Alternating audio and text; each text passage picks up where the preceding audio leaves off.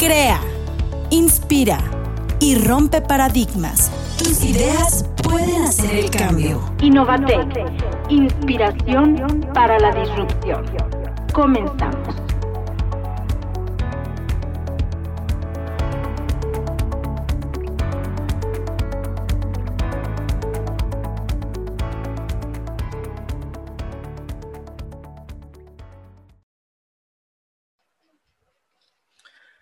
Hola, ¿qué tal amigos? Hoy es 16 de marzo del 2021 y ¿qué creen? Hoy es el primer programa de Innovatec, Inspiración para la Disrupción. Mi nombre es Eder Pérez Zárate y bueno, estamos transmitiendo este programa a través de Radio Congeladora del Tecnológico de Monterrey, Campus Toluca y esperemos que esto llegue a muchísimas, muchísimas personas de nuestra comunidad em, educativa y más allá de eso. Muy bien, pues como ustedes saben, este programa trata de inspirar a alumnos y profesores hacia una cultura de la innovación a través de la historia de personas extraordinarias. Y bueno, Hoy en nuestra primera emisión tenemos a un gran, un súper invitado a quien agradezco el día de hoy que esté acá, pero antes de que lo saludemos y lo salude a ustedes, vamos a conocer un poquito de él a través de un video.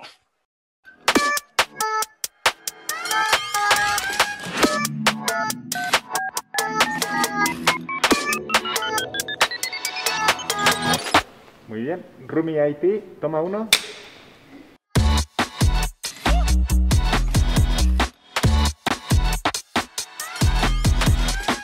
¿Qué tal? Yo soy Aldo Luébano, soy director general de Rumi IT. Mi nombre es Hugo Valdés y soy el director de operaciones. Yo soy Alfredo Polito y soy el director de tecnología. Rumi IT es la primera startup deep tech que se encarga de materializar soluciones de robótica humanoide para grandes organizaciones.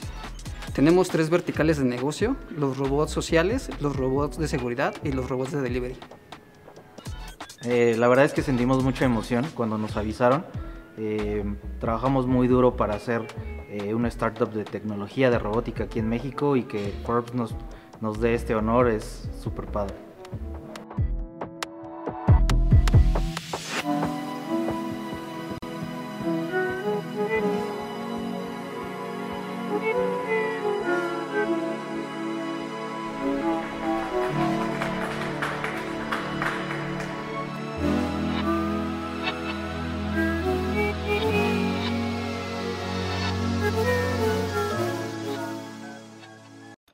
Pues ya lo vieron, Aldo Luébano, uno de los innovadores más importantes, menores de 35 años, por el eh, Mi Technology Review y recientemente eh, a través de Rumi, su empresa, una de las 30 promesas Forbes 2021.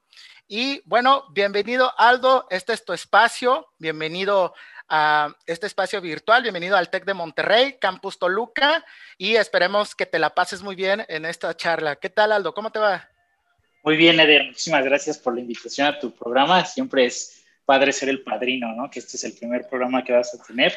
Obviamente te voy a dar la patada de que tengas muchísimo éxito, sean muchísimos programas, mucha difusión y pues a todos les, les vaya gustando el contenido que estás generando. Repito, muchas gracias por la invitación.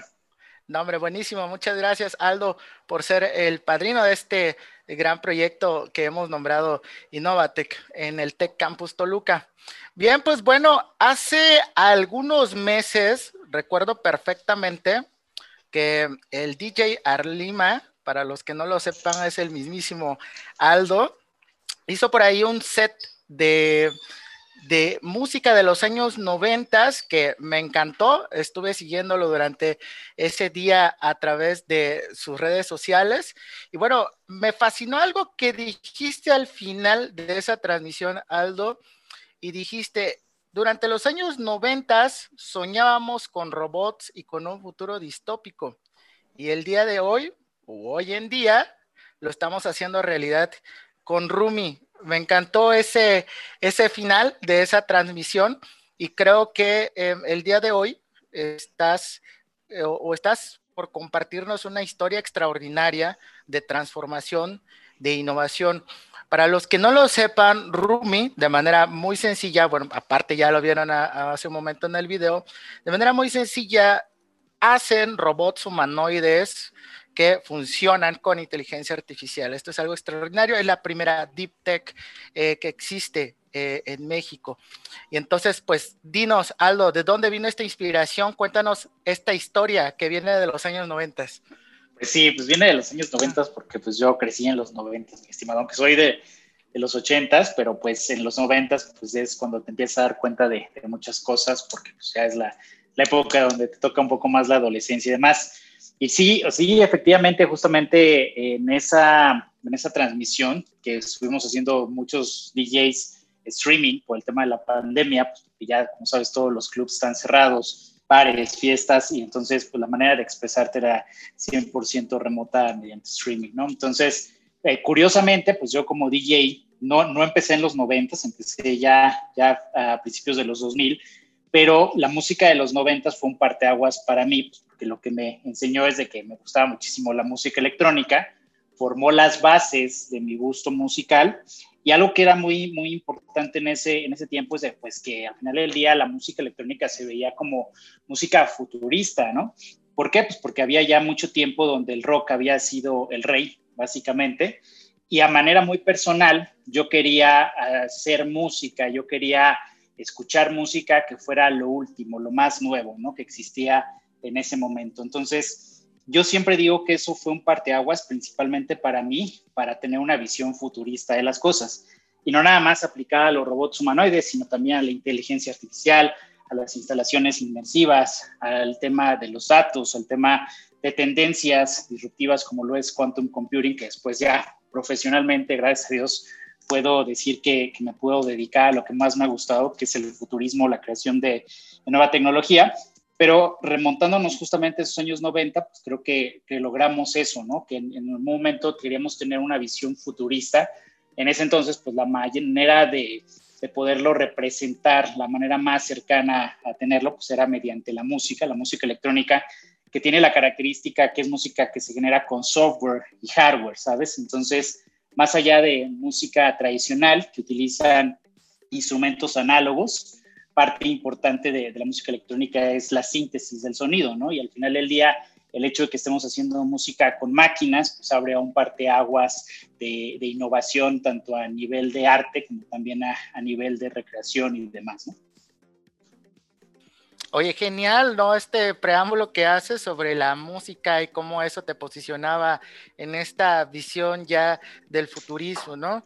¿Cómo, ¿Cómo, es que surge, cómo eh, nace o cómo es que un adolescente mm, tiene esta visión del futurismo? ¿Cómo lo vive un, un, adolescente eh, en Latinoamérica? Porque más adelante voy a entrar con ese tema de la innovación, Latinoamérica, México, ya sabes, ¿cómo, cómo lo vive ¿Cómo lo viviste? Pues mira, pues mira, la verdad es de que justamente en esa época de, los noventas yo estaba en la, en la, escuela secundaria y ahí eh, particularmente me empezó a dar un gusto hacia el tema de, de, creación de robots, ¿no? Obviamente pues no, no tan avanzados ni tenía los, los conocimientos necesarios para, para materializarlos, pero mucho bombardeado tanto por temas de música como por ciencia ficción, como por temas de, videojuegos relacionados a robótica, fue que, que, me aventuré a crear los, los primeros robots que pues, en la escuela secundaria pues no eran más que robots de, de cartón, los primeros que,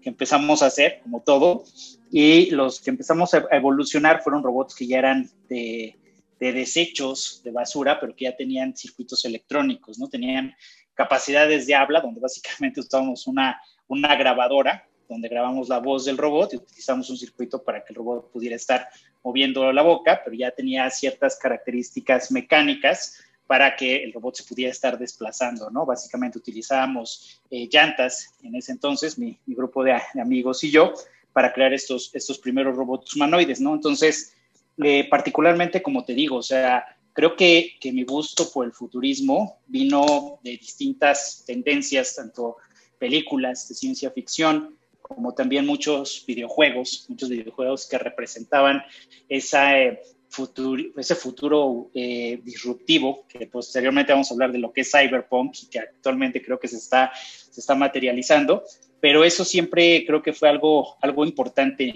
en mi formación, ¿no? O sea, y cuando tomé la decisión de estudiar una carrera profesional, más allá de estudiar a lo mejor eh, leyes o ser médico, mi mamá es médico, este, seguir la tradición familiar, pues siempre quise estudiar una carrera, no sabía exactamente el por qué, pero lo que era exactamente lo último, lo que iba a permitir materializar lo último a nivel de disrupción, a nivel de edición. Y lo mismo aplicado a, temas musicales, ¿no? Ok, me haces pensar eh, sobre todo en muchos chavos que se quedan haciendo estos prototipos de robots, ¿no? Seguidores de línea, que son como los productos mínimos viables que eh, actualmente en la robótica. ¿Qué crees que pasa em, en los sueños de esos chicos que hace que ya no sigan eh, evolucionando creando o sigan avanzando en este camino de la robótica y del desarrollo tecnológico. ¿Qué crees que sucede? Pues mira, fíjate que curiosamente mi formación fue un poco, ya, o sea, ya, ya hablando en, sí de cuando empezamos a, a, cursar la carrera, yo soy ingeniero en cibernética, egresado de la Universidad La Salle. Eh, cuando entré a la universidad, pues muchos de mis compañeros empezaron a enfocar en temas de robótica, ¿no?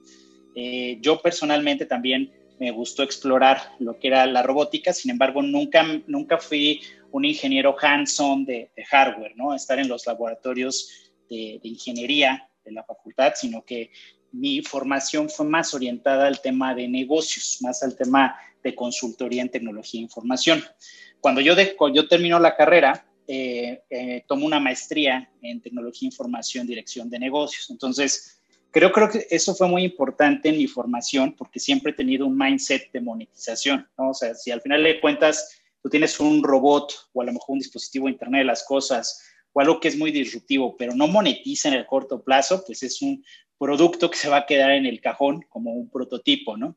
Entonces, creo que mucho del éxito que nosotros hemos tenido en Rumi ha sido esa visión, que sí, efectivamente somos geeks, nos encanta meternos hands-on al laboratorio. Tenemos este, nuestro laboratorio y creamos prototipos. Al final del día somos una deep tech y nos, orgullo, nos, nos da muchísimo orgullo poder estar diciendo que creamos prototipos y productos terminales. Eh, sin embargo, el hecho de que siempre nuestro target sea la monetización y la comercialización de esa innovación, creo que es un, es un plus que muy pocas personas hemos tenido, ¿no? Dentro de la región. ¿Por qué te digo eso? Porque tú justamente decías, bueno, ¿qué pasa por la mente de los ingenieros o de los aspirantes a ingenieros que están creando robots eh, humanoides dentro de los laboratorios de las principales eh, universidades? Pues creo que, creo que en su momento mucho lo hacemos por, por amor, por, amor a la, ingeniería, por amor a la ciencia pero creo que eh, lamentablemente dentro del mismo ecosistema de Deep Tech en la región, pues es, es complicado que dicha investigación llegue a traspasar los muros de una universidad, a materializarse con productos que puedan estar hablando de, modelos de negocio rentables en el corto o mediano plazo, ¿sabes?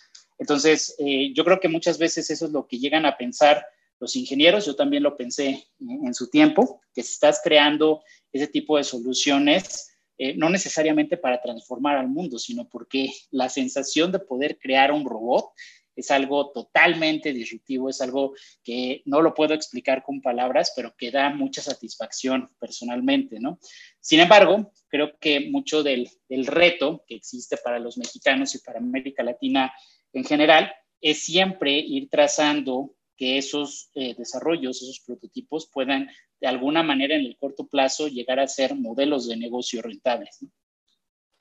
Creo que tocas un tema fundamental que es la cuestión de cómo eh, la gente que hace ciencia y tecnología logra tener esta visión de emprendimiento y de monetización, como mencionas. Creo que esta fusión eh, hace mucha falta actualmente porque, como bien dices, ¿no?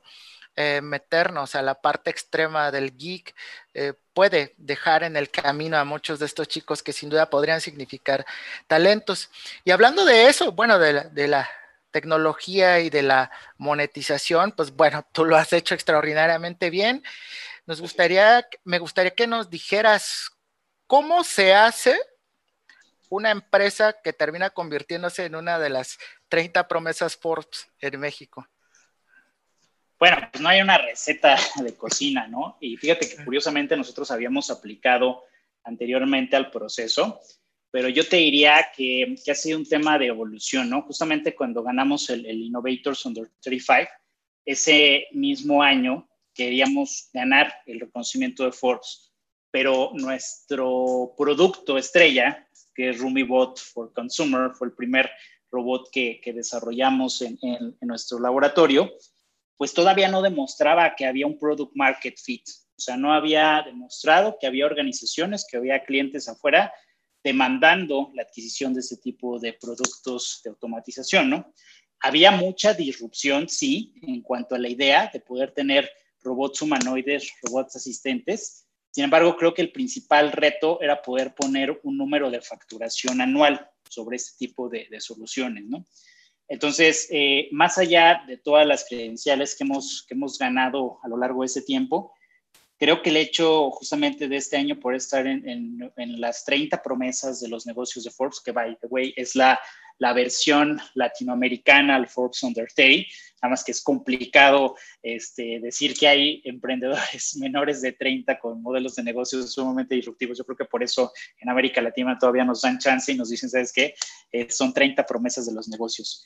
Pero creo que, creo que ahí se empieza a, a materializar una, una, idea que siempre fue nuestra visión de mis socios y, y de mí, que es que, que, más allá de nosotros hacer modelos de negocio tradicionales, eh, a lo mejor, y hablo con tradicionales también, eh, modelos de negocio basados en fintech, modelos, de negocio basados en, en churn economy, siempre tengamos el core de investigación y desarrollo para poder crear tecnología desde México. Creo que ese es un reto sumamente importante.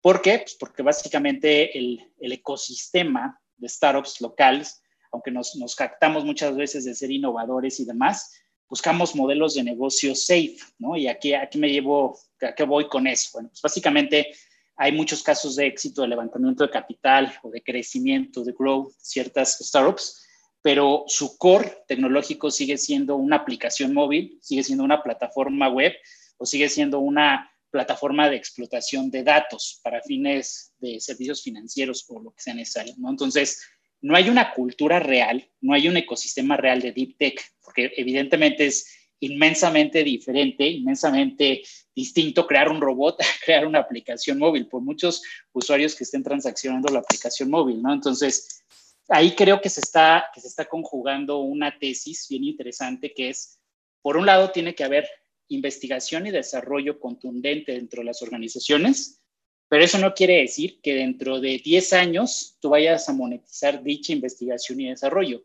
sino que tienes que garantizar que en el corto, tal vez mediano plazo, a alcanzar un, un enfoque de rentabilidad de tu modelo de negocio sin perder el esfuerzo de creación de tecnología local, ¿no? Entonces, eso pues lleva a otros temas como el hecho de, del mindset de inversionistas en la región, del mindset de los mismos clientes que adquieren eh, Deep Tech para América Latina. Y hay muchos retos porque al final del día es una tendencia en el ecosistema de startups que está creciendo. Yo te puedo decir que somos pioneros en ese tipo de modelos de negocio. Y bueno, en el mediano plazo sí visualizamos que más allá de la oportunidad de negocio que existe en nuestra compañía, el hecho de crear tecnología 100% mexicana es un parteaguas para la creación de una economía local, ¿ok? Mucho, mucho se habla de, la potencia que es China actualmente, pero si retomamos algunos años cuando solamente eran eh, duplicadores de tecnología eh, de otras partes del mundo, pues nos hace pensar mucho del core tecnológico que ellos empezaron a fortalecer para el día de hoy ser la potencia que son y lo que van a, poder seguir siendo, ¿no? Entonces, hay una oportunidad muy importante eh, en el sentido de que de o sea, hay excelentes ingenieros en la región, excelentes ingenieros mecatrónicos, cibernéticos, científicos de datos. Normalmente eh, México es potencia en el desarrollo de soluciones de robótica, ha ganado muchas competencias como la Robocop, buenos lugares y demás. Entonces eso te hace pensar que tenemos toda la capacidad necesaria para llevar esto a un siguiente nivel. Obviamente tiene que evolucionar el tema de negocios Deep Tech y en el mediano plazo, como te menciono, tener una economía local de robótica o de desarrollo de, tecnología Deep Tech para México, para América Latina, que nos permita poco a poco posicionarnos como potencia en investigación y desarrollo y monetización de dicha investigación y desarrollo. Super Aldo, es increíble lo que nos cuentas.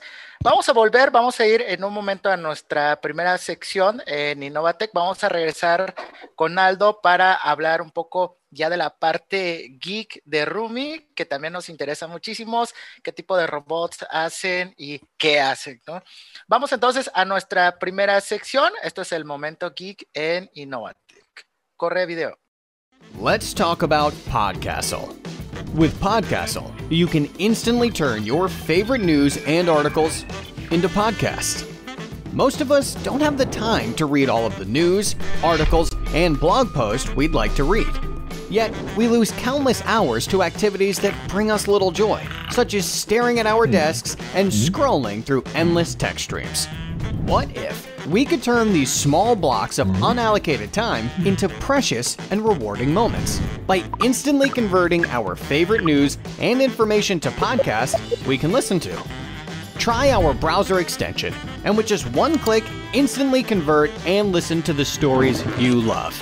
And be up to speed with our powerful text to speech converter based on machine learning. Are you ready to give it a try? Installation is simple and free. Visit podcastle.ai today.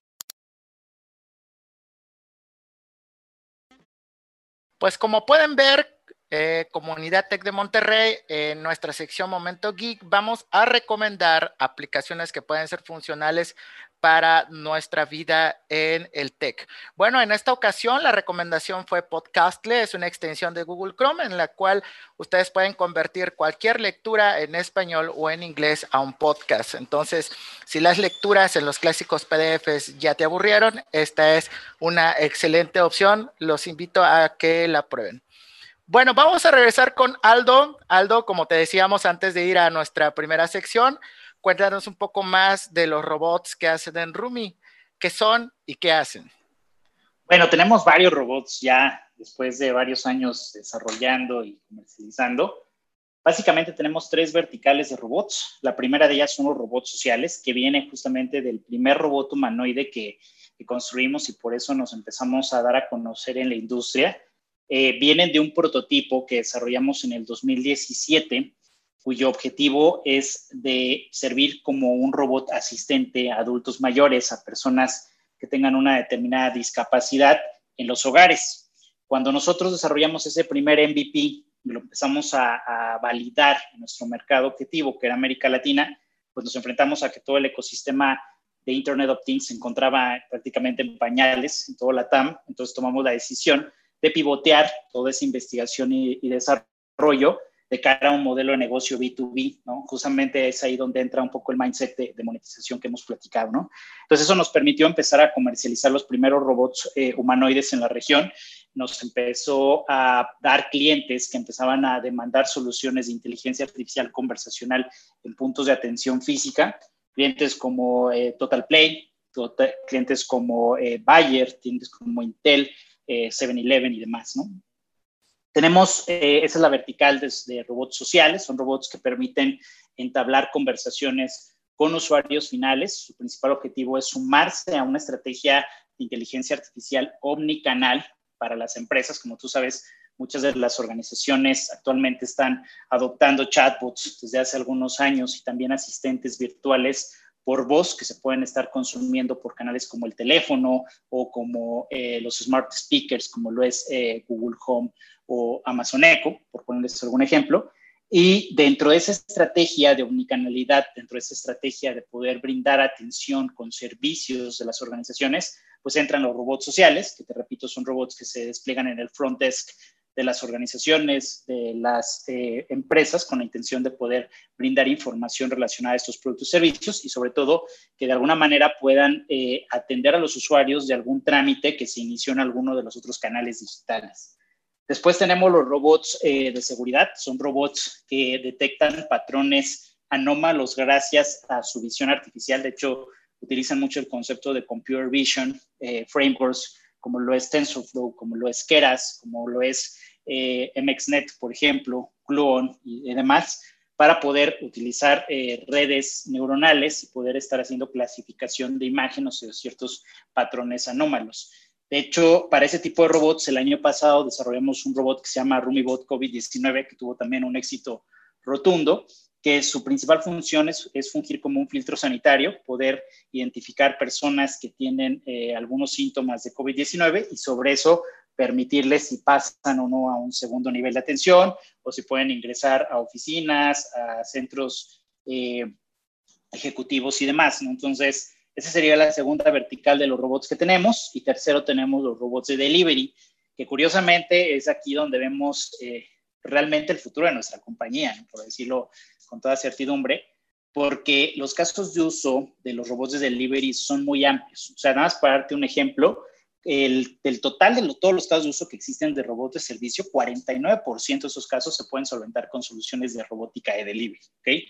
Entonces, eso que nos dice que hay un product market fit muy potente en todo lo que es transporte de objetos de manera autónoma. ¿no? Y no estoy hablando de seguidores de línea, sino básicamente robots que puedan tener la capacidad de SLAM, de desplazamiento autónomo, identificando objetos, identificando personas, eh, trazando rutas de manera inteligente, con una tecnología muy similar a los self-driving cars, y de alguna manera pues pueda este, desplegarse este tipo de casos de uso. Super, para poner un poco de contexto, bueno, los robots de delivery, pues entre muchas otras o muchas cosas que pueden hacer, pues van a ser básicamente los que entreguen eh, comida, ¿no? En estos servicios de, de, comida que muchos de nosotros ya conocemos. Entonces, para poner un poco de contexto a nuestra audiencia, sin duda, este, esta tendencia que Rumi está creando, pues sin duda alguna está creando una disrupción eh, en este mercado.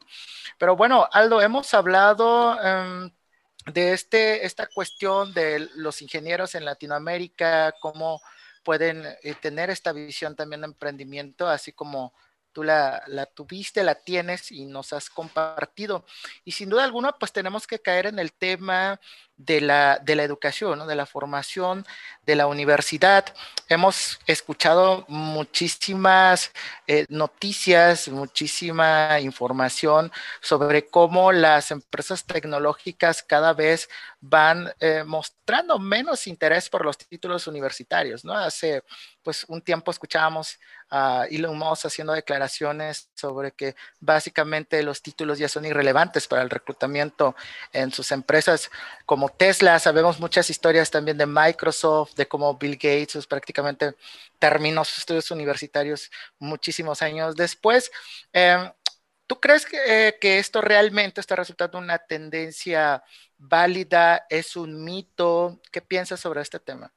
Bueno, no, como tal estoy de acuerdo en el hecho de que ya no se tengan que voltear a ver los, los títulos universitarios, ¿no? O sea, definitivamente yo soy una persona que cree en la academia pero creo que este fenómeno se empezó a presentar porque muchas veces había profesionistas que terminaban una carrera, o a lo mejor terminaban una maestría, un posgrado y ahí se quedaban. O sea, no había un enfoque de, auto, de autoestudio, de autoactualización de sus conocimientos, ¿no? Entonces voy a ponerte un ejemplo, a lo mejor es... ¿Me escuchan? ¿Me escuchan? Sí, ahí estamos. Bueno, pues Perfecto. estamos en vivo, tuvimos un pequeño problema técnico, pero estamos de vuelta con, con Aldo. Sí, entonces justamente como, como te decía, eh, somos en Rumi Best Place to Go, la mejor compañía boutique para laborar en México. Y eso ha sido mucho por la cultura que tenemos de ponerle foco a, los recursos humanos, ¿no? Eh, yo siempre he dicho que una de las actividades que tiene que hacer un, un CEO es formar un equipo. De las primeras actividades que tienes que hacer es formar un equipo porque definitivamente tú no te vas a tener el tiempo de meterte en delivery, meterte en ventas, meterte en el levantamiento de capital, ¿no? Entonces, tienes que tener un equipo estratégico que te permita llegar a esos objetivos que te has planteado a lo largo del tiempo.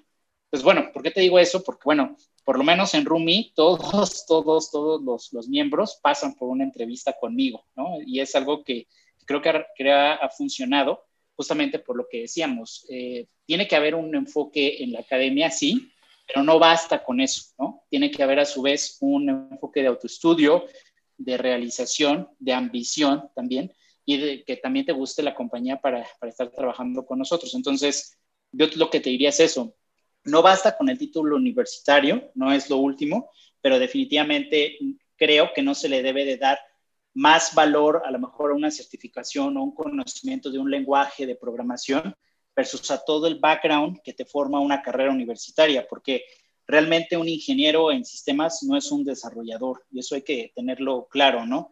Eh, han surgido muchos bootcamps, muchos eh, modelos de negocio donde se dice, bueno, a ver, es que te puedo preparar en seis meses y entras al mercado laboral y ya vas a empezar a, desarrollar software, te vas a emplear y demás. Pero la verdad, la verdad, y honestamente hablando, aunque tengo muchos amigos que tienen compañías de ese estilo, es de que no puedes dejar de, de ver toda la formación que te da una, una carrera universitaria, ¿no? Tanto a nivel eh, humanitario, a nivel social, como a nivel de modelo de negocio, y pues difícilmente es algo que se logre en un bootcamp. Yo creo que los bootcamps son, son herramientas excelentes, pero una vez de que ya tienes una, una base de, de ingeniería o una base de licenciatura, para poderte mantener activo con los últimos conocimientos en los últimos frameworks de, implementación de soluciones tecnológicas. Me llama mucho la atención esto que eh, que mencionas básicamente es como el buscar la combinación de estas habilidades duras en un profesionista, en un ingeniero específicamente, ahorita que lo mencionabas, y esta combinación también de competencias blandas, ¿no? Esto que comentabas de la ambición, de, de los deseos, ¿no? De ir más allá de los elementos puramente técnicos que como bien comentas, a veces un bootcamp no te lo puede dar. En ese sentido, ¿qué crees que le hace falta? A la universidad actual en México, en Latinoamérica, para formar más y mejores profesionistas como los que tú buscas en Rumi, por ejemplo? Híjole, es, es, muy buena pregunta. Mira, yo creo, yo creo que un poco el, el tema es de que las universidades como que crean o forman perfiles muy sesgados para, para ciertas áreas, ¿no? O sea, eh, yo me atrevo a decir que muchos de los desarrolladores que están en el equipo de trabajo de Rumi y generalmente en la industria vienen del Politécnico o vienen de la UNAM. ¿okay? Entonces, eh, por ejemplo, difícilmente me he encontrado a un managing partner de un venture capital que venga de la UNAM, ¿no? Entonces, eh, contrario, contrario al otro, ¿no? O sea, por, lo, por el caso de mi, de, mi, de mi universidad, muchos de, los, de mis compañeros trabajan en consultoría de información y trabajan en buenas empresas como consultores de TI, en Microsoft, en IBM, este, en Google, en, en, este, en AWS y demás, pero son pocos los que pueden, puedo identificar como emprendedores, o sea, que ellos hayan puesto presupuesto para formar una compañía desde cero, ¿no? Entonces, ¿a qué voy con eso? Porque creo que las universidades, o sea, no podría generalizar de qué es lo que nos, les falta a todas sino que más bien creo que las universidades están creando perfiles específicos, ¿sabes? No están, no, no veo, eh, o sea, no veo que haya esa, esa generalidad de que prácticamente cualquier universidad puedan haber tanto emprendedores como developers, como arquitectos, como consultores, como gente de ventas, ¿no? Como que sí veo ese sesgo actualmente en 2021 a la formación que están dando per se las universidades. Entonces, Creo que mi, mi, respuesta dependería de qué tipo de universidad sería la que, la que, la que me preguntaras para poder decir yo lo que alcanzo a ver dónde es donde, donde falta más ese, ese empuje, ¿no? Ok, pues en este momento nos están escuchando muchos profesores de, del TEC, incluso de otras universidades. Si pudieras tú regresar el tiempo, viajar a, a través de una, de una nave y regresaras a a una charla con tus profesores, ¿qué les pedirías que cambiaran? ¿Qué les pedirías que mejoraran para seguir en esta línea que hemos estado comentando? Mira, algo que no, que yo no recibí en la universidad, o sea, recibí clases de consultoría, bases de datos, sistemas, desarrollo de software, algoritmos, todo eso excelente, ¿no? Control analógico y digital, este, inclusive temas financieros que son muy importantes, ¿no? Cuando tú empiezas ya a escalar a ciertas posiciones gerenciales. pero creo que algo que sí nunca, nunca recibí, que es básico en el ambiente de tecnología e información, es el concepto de tech sales, ventas, ventas de tecnología. ¿okay? Eso es algo que lo vas aprendiendo dependiendo de los roles que vas teniendo a lo largo de tu carrera eh, profesional, personal, pero creo que eh, sería bien interesante entre los planes de estudio que estuviera una materia de ventas de tecnología, así como, como lo suena, tech sales, así como hay consultoría, hay planeación estratégica, debería haber una, una materia de ese sentido, porque al final del día, como tú sabes, la industria de TI se, va, se basa en la venta y comercialización tanto de proyectos de desarrollo de software como soluciones de ciberseguridad, como implementaciones de Internet de las Cosas, pero tiene que haber siempre un contexto de preventa y de venta para posicionar ese tipo de soluciones y que empiece a circular eh, pues el dinero y por ende la implementación de proyectos disruptivos. Entonces creo que eso sería algo bien interesante, eh, por lo menos yo no lo tuve, eh, desconozco los planes de carrera de otras universidades, pero quien lo tenga, pues muy bien, y si no, pues ahí hay que apuntarle para que lo incorpore. Genial. Y también nos gustaría que le compartas algo a nuestros estudiantes de cómo hacer para eh, que ellos continúen en un camino de, de, transformación o de crear las grandes soluciones en el mundo y crear esa disrupción. Pero te vamos a pedir que nos lo comentes después de nuestra segunda sección que vamos a hacer en busca de inspiración. Volvemos en un momento. Pues bien, en nuestra sección En Busca de Inspiración vamos a compartirles series, películas, libros que puedan a nuestros profesores acercarlos a cambiar su práctica educativa o a conocer algunas tendencias, eh, elementos también históricos que les pueden ayudar a hacer la diferencia actualmente. Acabamos de ver un video, es un documental que les vamos a recomendar que es Minecraft, The History of Mojang, que pues es, habla precisamente sobre Minecraft, uno de los fenómenos más importantes en el mundo de los videojuegos independientes y que pues sin duda alguna se ha convertido en un referente cultural en el ámbito de la creatividad y la cultura, sobre todo con el concepto de Craft Time, donde los jugadores ayudan a crear mundos en, en constante expansión a partir de una plataforma ideada por pues, los desarrolladores. Y bueno, como tip les decimos también a los profesores de eh, TEC que todos ustedes cuentan con eh, el acceso a la licencia de Minecraft Education. Eh, ojalá que la usen y la experimenten con sus estudiantes en sus clases. Bueno, regresamos con Aldo y nos habíamos quedado con una pregunta antes de nuestra segunda sección. Aldo, ¿qué le dirías a, nuestros estudiantes, a los chicos que actualmente están en proceso de esta formación académica que habíamos comentado para lograr crear estas soluciones disruptivas para el mundo? Bueno, pues yo creo, yo creo que, este, que es justamente la respuesta muy, muy similar a lo que estamos platicando al inicio de la charla y es de que independientemente que nosotros vengamos del mundo de ingeniería, estemos muy cercanos a la manera de cómo materializar toda esta innovación en modelos de negocio, modelos de negocio rentables, ¿no? Eh, yo recuerdo, obviamente, cuando, cuando estaba en la, en la, universidad, pues a todos nos gustaban mucho más las, las eh, clases de ciberseguridad, de programación, de base de datos, de inteligencia artificial, y bueno, cuando había temas de contabilidad y finanzas, por ejemplo, programación estratégica, pues lo dejábamos un poquito de lado, ¿no?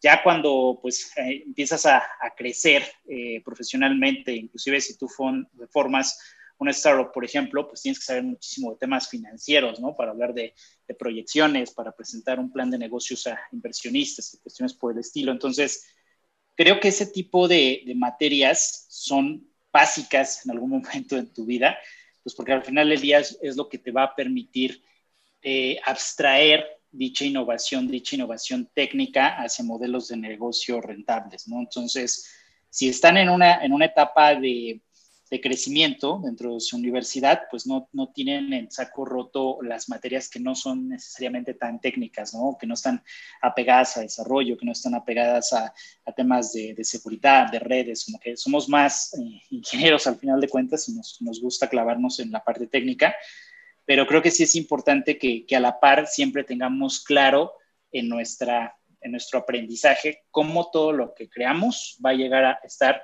en un usuario final, en un consumidor o en una organización, ¿no? ¿cómo, ¿Cómo vamos a materializar que eso se esté utilizando? ¿no? Entonces, esa sería yo creo que mi, mi principal eh, recomendación que, que, les haría a los, este, a los ingenieros y evidentemente, pues que también eh, sean disruptores en atreverse a crear empresas, atreverse a crear startups que estén basadas en, Deep Tech, ¿no? Es un, es un ecosistema naciente, eh, mucho lo decíamos, en la industria son plays de, software, play safe de, fintech, play safe de, aplicaciones. Entonces, que nos, nos, atrevamos más a construir tecnología, a construir robots, a construir Internet of Things, a construir virtual reality, para poder hacer esa economía local de, ingenieros en, la región. Super, Aldo. Y pues bueno, estamos entrando a la parte final de nuestra charla y pues ahora nos gustaría que nos platicaras sobre Aldo Luébano, eh, el ser humano, ¿qué inspira actualmente a Aldo a todo lo que has logrado y a lo que sigue en lo que continúa eh, eh, en el resto de tu vida? Bueno, pues obviamente mi mayor fuente de inspiración es mi esposa y mi hija, ¿no? De ahí no hay, no hay, no hay más, ¿no? Eso, es sharp de respuesta, ¿no? sin embargo, creo que también algo que a mí personalmente me mueve mucho en, estar en, esta industria tan complicada, tan nueva, eh, navegando en algo muy nuevo para la región, es el hecho de que creo firmemente en la, en la ingeniería y en la robótica mexicana como un potencial para crear una economía local para México. ¿no? O sea, hay muchos problemas sociales en el país, muchos problemas económicos, y creo que siempre la manera de poder salir como país, de generar activos económicos, es con la inversión en los activos correctos, ¿no? en, los, en los modelos de negocio correctos, en los layers de la sociedad correctos. Entonces, eh, creo que hay muchísimo talento en México, nuestros ingenieros son a la par de cualquier ingeniero en el mundo. Entonces, con los recursos adecuados, creo que podemos ser el parteaguas para transformar a México, literalmente, ¿no? Entonces, más allá de, de verlo como un negocio para nosotros en el corto plazo, que obviamente pues, mis socios y yo buscamos tener una, una, solvencia económica, pero creo que más allá de esas, eh, de esas oportunidades de, de, monetización, o sea, yo lo que veo y lo que me hace pararme todas las, las mañanas es en la posibilidad de transformar a México con una economía local en materia de robótica. Muy bien. Creo en la, eh, en la ingeniería eh, mexicana como fuente de transformación económica. Eso me ha gustado eh, en este cierre, en este comentario que nos has hecho. Y bueno, Aldo, muchísimas gracias. Hemos llegado a la parte final de esta charla que hemos tenido sobre todo por pues la inspiración que puedes llegar a, hacer para nuestros profesores y estudiantes en seguir en este camino de buscar la innovación. Dicen que si no nos equivocamos es porque no estamos innovando lo suficiente, ¿verdad? Muchísimas gracias, Aldo, por ser padrino de este nuevo espacio en el TEC. Y por invitarme. pues aquí tienes eh, tu casa en el TEC Campus Toluca y este también es tu espacio en Innovatec. Que tengas buen día. ir a visitar. mucho. Claro que sí. Un abrazo. Y muchas gracias a nuestro eh, público, a nuestro auditorio que nos ha acompañado el día de hoy en nuestra primera edición. Recuerden, yo soy Eder Pérez y esto es Innovatec, innovación para la disrupción. Hasta la próxima. Te esperamos en la próxima emisión de Innovatec. Crea, inspira y rompe paradigmas. Innovatec, inspiración para la disrupción.